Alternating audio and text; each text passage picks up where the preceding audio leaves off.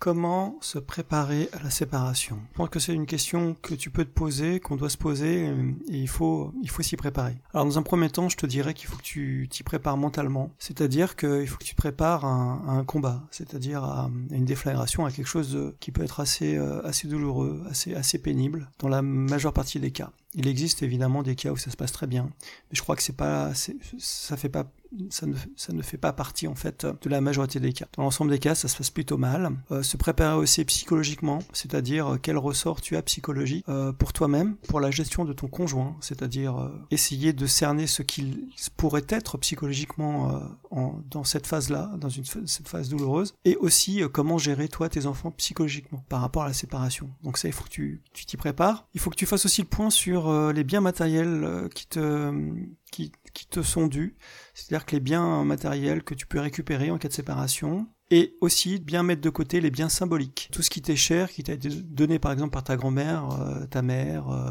tout ce qui a pour toi donc effet de symbole, des photos des enfants petits à la maternité. Te dis tout ça parce que tout ça, ça peut évidemment disparaître ou être détruit par l'autre. Donc ça aussi, euh, tu les mets de côté, tu les mets ailleurs, tu les mets dans un endroit sûr.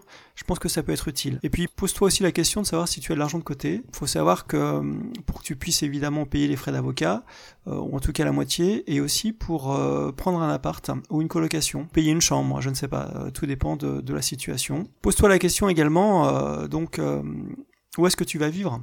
Tu vas rester dans ton appart, tu vas partir, tu peux aller chez tes parents, tu peux aller chez un ami ou autre, je ne sais pas. Tu peux te poser cette question-là et aussi projette-toi dans l'organisation seule avec les enfants par rapport à ton boulot et par rapport aussi à une autonomie totale que tu n'as pas aujourd'hui avec l'autre. Je fais court, j'espère que ce sont des éléments qui te, seront utiles, qui te permettront évidemment de, de te poser de bonnes questions et de te préparer à cela. Si tu as des questions, tu n'hésites pas, tu peux m'envoyer un email, je te répondrai avec plaisir. Je te souhaite très bon courage et je te dis à très bientôt.